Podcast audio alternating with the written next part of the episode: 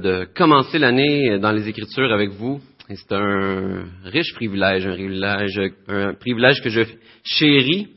Et euh, je veux vous dire que vous êtes à la bonne place ce matin. On a l'occasion de commencer l'année en regardant les Écritures, en se laissant parler parce que Dieu a à nous apporter. Et que ça puisse être un sujet de, de joie pour nous ce matin, de réjouissance, d'encouragement euh, pour l'année qui s'en vient. Alors, depuis le mois d'octobre, on, a commencé une série sur un Pierre sous le thème Projet missionnaire. Et l'idée principale de notre série, c'est que Dieu nous appelle individuellement et aussi en Église à être en mission, à considérer notre vie individuelle et collective comme étant une occasion de participer à la mission de Dieu qui est de réconcilier le monde avec lui. Et à partir du chapitre 2, verset 11, qui est, le début de notre texte d'aujourd'hui, bien la lettre de l'apôtre Pierre prend un virage. Hein, Pierre va partir d'un côté plus théorique, il va, il va tomber dans le pratique, dans le côté plus pratique de, son, de, sa lettre, de ce qu'il veut euh, nous apporter. Et avant de regarder ce que Pierre nous exhorte à faire de façon plus pratique, ben j'aimerais faire un bref résumé de ce qu'on a vu jusqu'à maintenant de ce qu'on a vu ensemble. Alors, si vous êtes un nouveau euh, ici, si vous n'avez pas assisté à toute la, série, ben ça tombe bien. On va faire une petite révision ensemble de ce qu'on a vu. Et euh, vous allez pouvoir continuer là où on était rendu. Euh, donc, Pierre, dans la première partie de sa lettre, prend le temps de bien définir l'identité du chrétien. Et pour résumer plus facilement ce que Pierre affirme sur l'identité du chrétien, j'ai fait un tableau. J'ai fait le tableau suivant. Euh, qu'on peut afficher. Et ce tableau-là se lit de, gauche à droite. Alors, euh, voici ce qu'on ce que, ce que, ce a vu dans le premier chapitre de Pierre et dans le début du chapitre 2. Pierre nous présente Jésus comme celui qui a été prédestiné avant la création du monde pour venir comme étranger et voyageur sur la terre. Il s'est humilié, a quitté sa gloire divine et a vécu non en cherchant la gloire terrestre, mais en ayant en vue la joie qui lui était réservée. Et à l'image de Jésus, l'apôtre Pierre nous dit que le chrétien est choisi selon la préscience de Dieu pour être lui aussi un étranger sur la terre en vivant dans l'humilité, sachant que sa gloire n'est pas présente, mais est à venir. Pierre nous présente Jésus comme saint et pur. Il a été obéissant jusqu'à la mort. Il a vécu une vie pure et sans péché.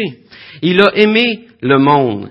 Et en Jésus, le chrétien a été rendu lui aussi saint et a été purifié. Il a été appelé à vivre dans l'obéissance à la vérité et à vivre dans la sainteté, à vivre en respectant Dieu et en aimant les autres.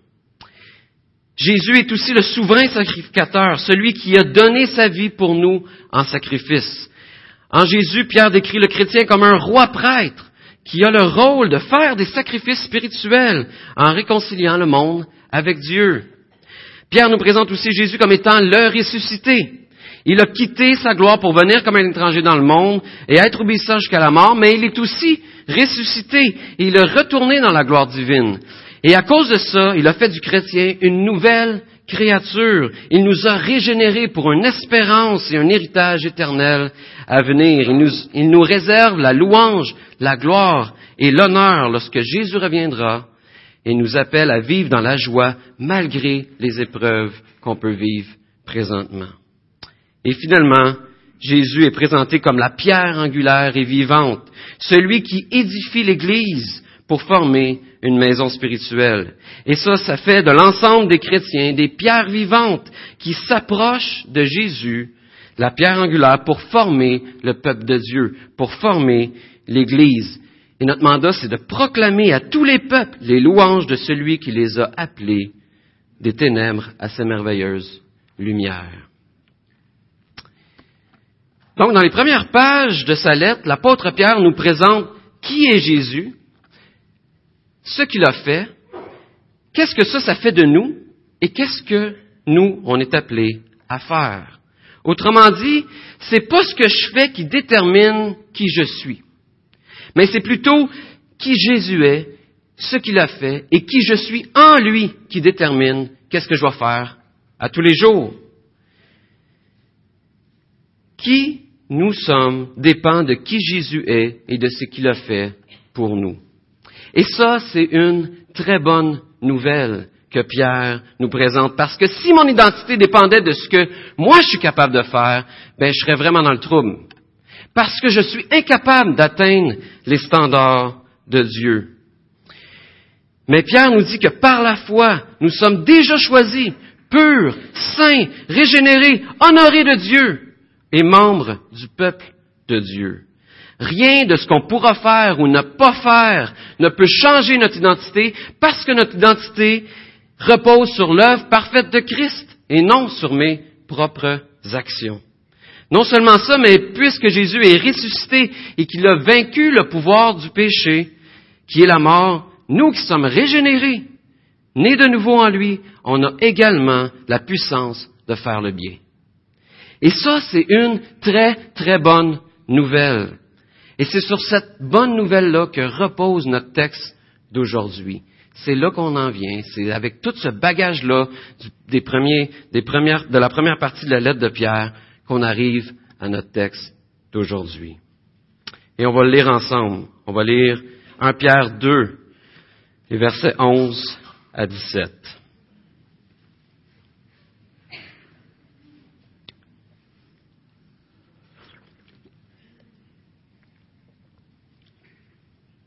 Bien-aimés, je vous exhorte comme étrangers, voyageurs sur la terre, à vous abstenir des convoitises charnelles qui font la guerre à l'âme. Ayez au milieu des païens une bonne conduite, afin que l'homme même où il vous calomnie, comme si vous étiez des malfaiteurs, il remarque vos bonnes œuvres et glorifie Dieu au jour où il les visitera. Soyez soumis, à cause du Seigneur, à toute autorité établie parmi les hommes, soit au roi comme souverain, soit au gouverneur comme envoyé par lui pour punir les malfaiteurs et pour approuver les gens de bien.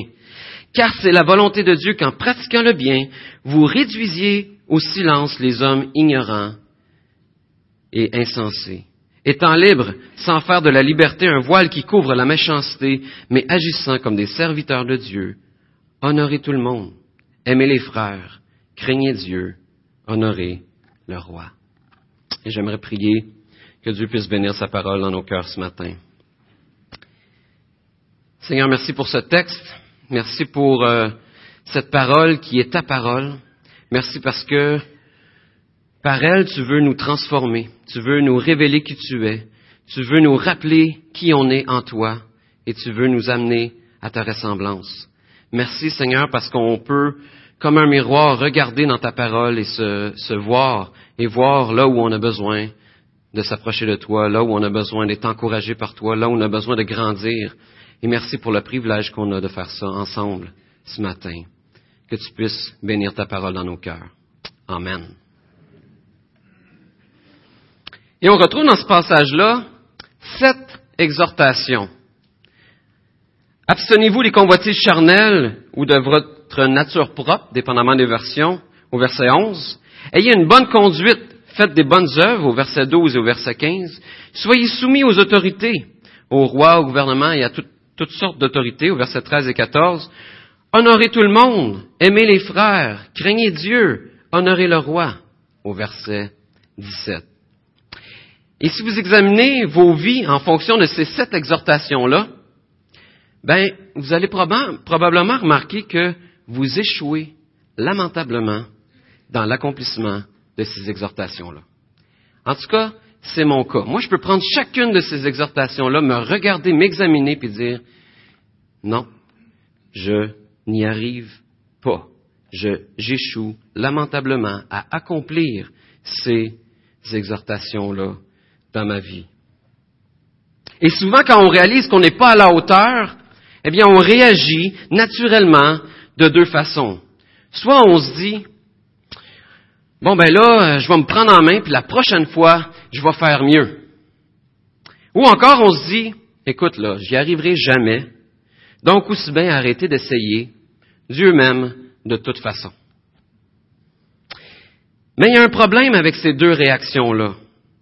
Hein, si je me dis que la prochaine fois, je vais faire mieux, c'est comme si dans le fond, je crois que je suis capable d'y arriver si j'ai assez de volonté, et que par mes performances, je peux atteindre les standards de Dieu. Je peux agir comme Dieu s'attend de moi. Et si je me dis, ben, je vais arrêter d'essayer et que je décide de vivre dans le péché, eh bien, je suis en train de dire que dans le fond, mon péché n'est pas si grave que ça aux yeux de Dieu. Et ce qui est problématique avec ces deux réactions-là, c'est qu'elles sont toutes les deux contraires à ce que la Bible nous enseigne. La Bible nous dit que les standards de Dieu sont beaucoup plus élevés que je peux le croire et que c'est impossible pour moi de les atteindre par mes performances.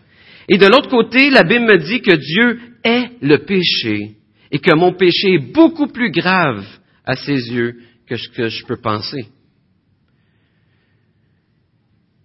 Donc, comme dirait un chanteur populaire, je suis foutu dans les deux cas. C'est peut-être le karaoké du premier qui m'a inspiré. Mais Pierre nous donne une autre réaction possible lorsqu'on réalise qu'on n'est pas à la hauteur des standards de Dieu. Hein, il dit au début de notre passage, Bien-aimés, je vous exhorte comme étrangers et voyageurs sur la terre. Il les appelle bien-aimés et étrangers sur la terre. Et qu'est-ce qu'il est en train de faire là? Qu'est-ce qu'il fait en commençant? C'est de leur rappeler leur identité en Jésus, qu'il décrit depuis le début de sa lettre et qu'on a vu dans le tableau tantôt. Autrement dit, voici sept choses que vous devez mettre en pratique. Mais l'amour de Dieu envers vous ne dépend pas de l'accomplissement de ces sept choses-là. Et la puissance de les accomplir ne repose pas sur vous, mais sur Jésus qui habite par son esprit en vous. Donc l'autre réaction possible que donne Pierre lorsqu'on réalise qu'on n'est pas à la hauteur des exigences ou des commandements ou des standards que Dieu nous demande, c'est de reconnaître notre incapacité à les atteindre, se repentir de nos manquements et se tourner avec foi en Christ, vers Christ, qui accomplit toutes ces choses-là en nous. Se rappeler de notre identité en Jésus. Et vous savez, cette réaction-là, ça devrait être la réaction qu'on a à chaque fois qu'on voit un commandement dans la Bible. Seigneur, je ne peux pas aimer ma femme comme tu as aimé l'Église. Et je te demande pardon pour mon égoïsme. Donne-moi la puissance de donner ma vie pour ma femme comme tu as donné ta vie pour l'Église. Seigneur, je suis pas capable d'aimer mes ennemis. Et je te demande pardon parce que je cherche à me faire justice et à faire payer à l'autre ce qu'il m'a fait. Donne-moi la puissance de faire grâce comme tu m'as fait grâce. La loi ou les ordonnances ou les commandements nous conduisent toujours à la grâce en Jésus se rappeler notre identité ou se prêcher l'Évangile ou demeurer dans la liberté ou marcher par l'Esprit, dépendamment de où on lit dans les Écritures, on va retrouver ces expressions-là qui veulent, qui sont tous synonymes. Mais toutes ces choses-là, c'est une réalité quotidienne pour le chrétien. C'est une lutte constante. Et c'est une transformation personnelle et intérieure qui nous amène à une expression extérieure d'amour et de service pour les autres. Alors si Pierre ne nous exhorte pas à accomplir des bonnes œuvres pour être aimé de Dieu, pourquoi est-ce qu'il nous exhorte à les accomplir? Eh bien, Pierre, dans le texte d'aujourd'hui, nous donne deux raisons. La première raison, on la retrouve au verset 11. Il va dire, Je vous exhorte à vous abstenir des convoitises charnelles qui font la guerre à l'âme. Hein, la première raison, c'est parce que nous sommes des soldats impliqués dans une guerre spirituelle. Naturellement, on a des désirs et des convoitises qui sont contraires à notre identité en Jésus. Notre bataille n'est pas avec les gens qui nous entourent, mais avec nos passions, nos mauvais désirs, nos convoitises naturelles. Mon grand-père, que j'admire beaucoup, que certains d'entre vous connaissent, ils vont, ou ont connu, en fait, ils vont Urtubise. a donné sa vie comme pasteur pour que la bonne nouvelle du salut en Jésus soit connue ici au Québec, à une époque où on faisait de la prison pour ça. Et si l'Église de Saint-Hyacinthe existe aujourd'hui, ben, c'est entre autres à cause de son ministère. Et à la fin de, de, sa vie, on lui a demandé quel était le plus grand obstacle, quel avait été le plus grand obstacle à son ministère. Et il a répondu, moi. J'ai été le plus grand obstacle à mon ministère pour l'Évangile. Pourquoi il pouvait dire ça? Parce qu'en tant que chrétiens, nous sommes en guerre contre nos propres désirs. Et Pierre dit au chapitre 1, ne vous conformez pas aux désirs que vous aviez autrefois, quand vous étiez dans l'ignorance. On voit ça au verset 14. Maintenant que nous avons connu Jésus, nous avons une nouvelle identité et nous sommes appelés à vivre d'une manière différente d'avant et différente des gens qui nous entourent. Si on se laisse diriger par nos désirs naturels, sans combattre, sans lutter, sans se rappeler notre identité, bien on n'est pas différent des gens non chrétiens. Et on vit plus comme des étrangers avec la mission de faire connaître Jésus. Et ça, ça nous conduit à la deuxième raison pourquoi Pierre nous exhorte à accomplir des bonnes œuvres. Il va dire au verset 12, Ayez au milieu des païens une bonne conduite, afin que, là même où ils vous calomnient comme si vous étiez des malfaiteurs, ils remarquent vos bonnes œuvres et glorifient Dieu au jour où il les visitera. Être en mission, c'est pas juste parler de Jésus, mais c'est surtout avoir l'attitude et agir comme Jésus a agi. Parce que on est un peuple d'étrangers qui a comme mission de réconcilier le monde avec Dieu, Pierre nous dit de témoigner de notre nouvelle identité par une bonne conduite. Dans le but que même s'ils veulent rien savoir de ce qu'on a à leur dire, ils remarquent nos bonnes œuvres et qu'ils glorifient Dieu le jour où, lui, il va les visiter. Hein, bonnes œuvres, nos actions, notre bonne attitude.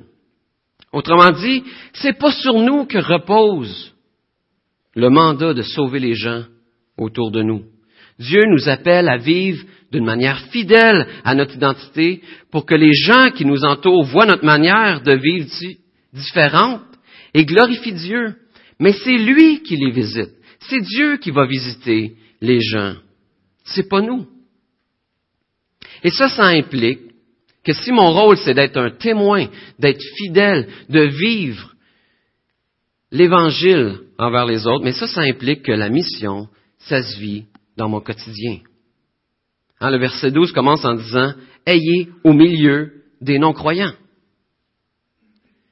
Alors c'est dans nos relations de tous les jours, avec nos voisins, nos collègues de travail, dans nos familles, que la vie et la mission, que la vie de la mission s'accomplit. Et on va voir dans la suite de la lettre de Pierre que la mission se vit dans trois contextes différents. Dans le contexte de la société en général, ça c'est notre texte d'aujourd'hui. Dans le contexte du travail, ça, ça va être 1 euh, Pierre 2, 18 à 25. Dans le contexte de la famille, au début du chapitre 3. Et dans chacun de ces contextes-là, on est appelé à la même chose. Pratiquer le bien et avoir une attitude de respect et de soumission envers l'autorité. Et ce matin, je ne veux pas trop m'attarder sur les implications de la soumission envers les autorités, parce que ça va être développé dans les prochaines semaines. Mais j'aimerais juste, d'une manière plus générale, dire que faire du bien et être respectueux envers ceux qui ne sont pas respectueux envers nous ou qui nous font du mal, c'est pas naturel. De continuer à être honnête envers notre gouvernement, même s'il ne l'est pas toujours envers nous, c'est pas naturel. De faire du bien à un patron difficile, c'est pas naturel. De persévérer dans l'amour envers un conjoint qui n'est pas parfait et qui nous blesse, ce n'est pas naturel. Mais c'est exactement ce que Jésus a fait envers nous. Et c'est en raison de notre nouvelle identité en Jésus que nous avons la puissance surnaturelle d'accomplir ce qui pour nous n'est pas naturel.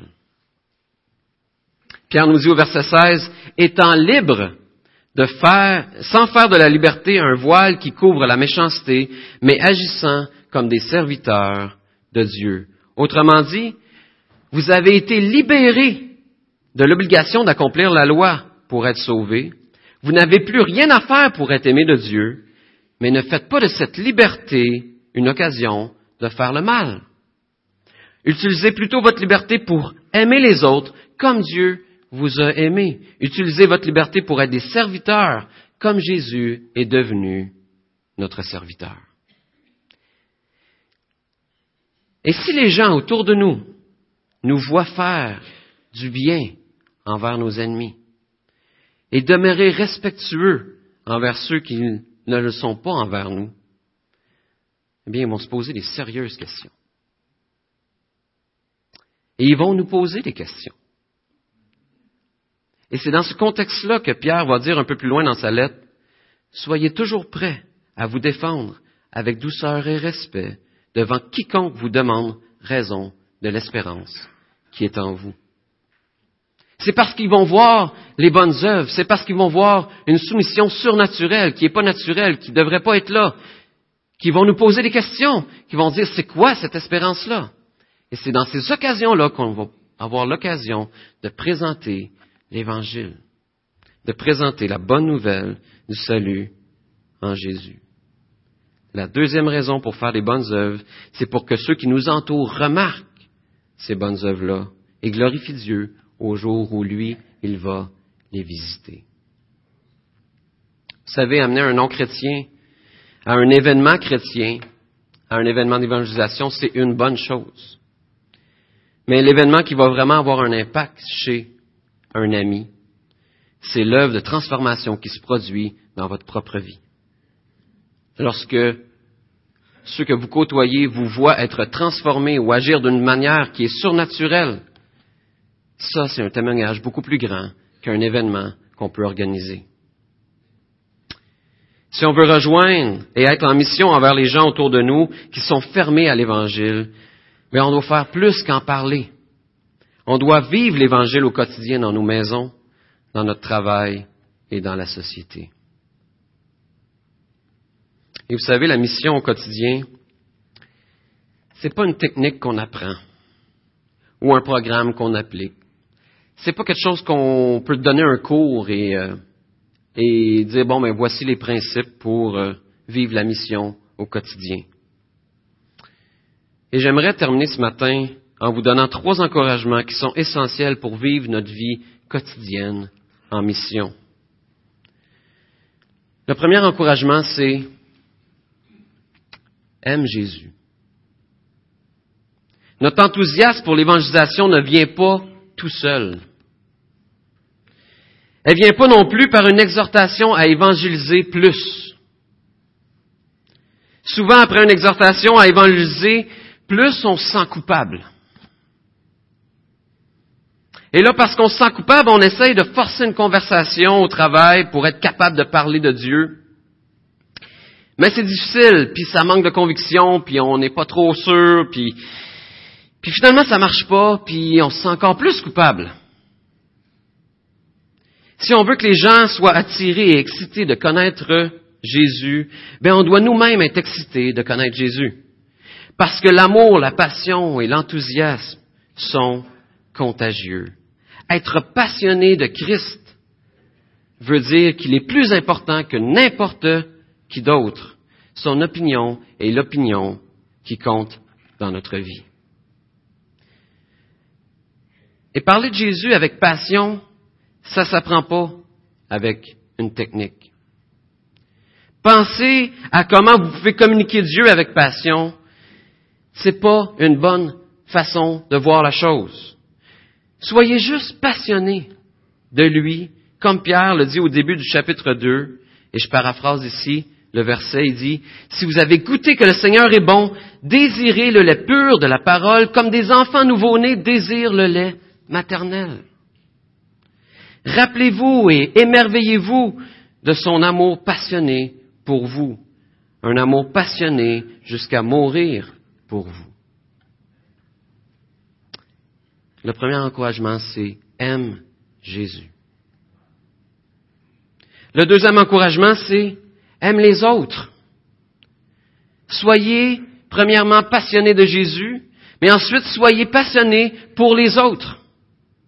Ça veut dire, voyez les gens qui vous entourent pas seulement comme des cibles pour annoncer l'Évangile, mais comme des amis potentiels, comme des personnes à aimer. Prenez soin d'eux, répondez à leurs besoins physiques, à leurs besoins émotionnels, et en, en tant qu'amis pour eux, en devenant leur ami, vous allez avoir l'occasion de, leur présenter votre meilleur ami, qui est Jésus. Et comme pour aimer Jésus, il n'y a pas de technique pour aimer les autres. C'est possible d'aimer parler de la mission, de considérer qu'on est en mission, de le bien le comprendre, et de quand même pas aimer ceux envers qui on est en mission. Pas aimer les gens qui sont dans notre quartier, dans notre ville, dans nos familles. Et si vous ne ressentez pas d'amour pour les autres, demandez à Dieu qui vous donne sa vision, qui vous donne son cœur pour les autres. Une bonne question à se poser pour savoir si on aime les autres. C'est la suivante. Qui autour de moi est-ce que je sais, envers qui je sais que je devrais faire du bien, mais ça ne me tente vraiment pas de le faire? Alors si, quand je vous pose la question, vous avez un visage qui vous vient en tête, eh bien, vous savez que vous avez du chemin à faire pour aimer les autres, pour être passionné pour eux. Et lorsqu'on constate ça, lorsqu'on réalise ça, eh bien, c'est de réaliser pourquoi. Pourquoi est-ce que je veux pas faire du bien à cette personne-là? Pourquoi est-ce que je sais que je pourrais faire du bien envers cette personne-là, mais ça ne me tente pas? Mais dites-vous pourquoi? Et vous allez mettre en lumière ce qui est au fond de votre cœur et ce qui vous empêche d'aimer cette personne-là. Et le pas de plus à faire, c'est de vous repentir et de vous tourner avec, avec foi vers Jésus, qui lui aime cette personne-là passionnément jusqu'à donner sa vie pour elle. Et vous rappelez que c'est votre identité, c'est là que vous habitez. Finalement, le troisième encouragement, c'est aime la vie. Les chrétiens doivent être ceux qui apprécient plus la vie. Parce qu'on voit le monde comme la manifestation de la gloire de Dieu. Est-ce que c'est votre cas? Est-ce que vous voyez le monde comme la manifestation de la gloire de Dieu? On sait que c'est un monde entaché par le péché et qui porte des cicatrices de la souffrance mais on perçoit aussi la bonté de Dieu dans toute sa création et dans tout ce qui nous entoure. On sait que tout ce que Dieu a créé est bon et on devrait être les premiers à en profiter. Aimez le sport, aimez jardiner, aimez la littérature, la technologie, le travail, les autos. Il y en a qui tripent sur les chars. Triper ses chars. Il y en a qui aiment manger. Aimez manger. Il y en a qui aiment la mode. Aimez la mode. Toutes ces choses sont bonnes. Et on le sait qu'il peut y avoir des excès en toutes choses. Toute chose bonne peut devenir des excès dans notre vie. Mais à la base, c'est tout des cadeaux de Dieu pour notre épanouissement. Et vous savez quoi? En plus de ça, s'intéresser à ces choses-là, aimer la vie, bien, ça nous donne des super occasions de rentrer en contact avec plein de gens qui aiment les mêmes choses que nous. Qui va être une lumière auprès de ceux qui aiment les chars s'il n'y a aucun chrétien qui tripe ses chars?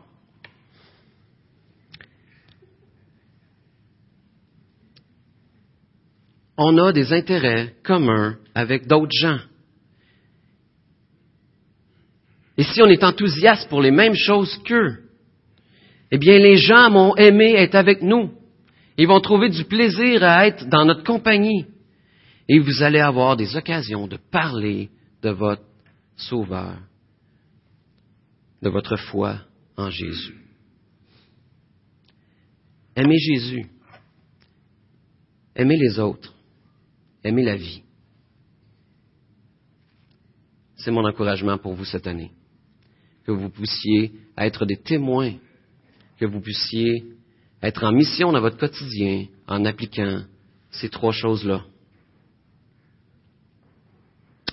Et j'aimerais terminer en disant, alors bien-aimés, étrangers et voyageurs à Saint-Hyacinthe, ayez au milieu des non-croyants une bonne conduite, afin que l'homme même où il vous calomnie, comme si vous faisiez le mal, il remarque votre belle manière d'agir et rende gloire à Dieu le jour où il interviendra dans leur vie. Amen. Je vais inviter Steve pour euh, le repas du Seigneur.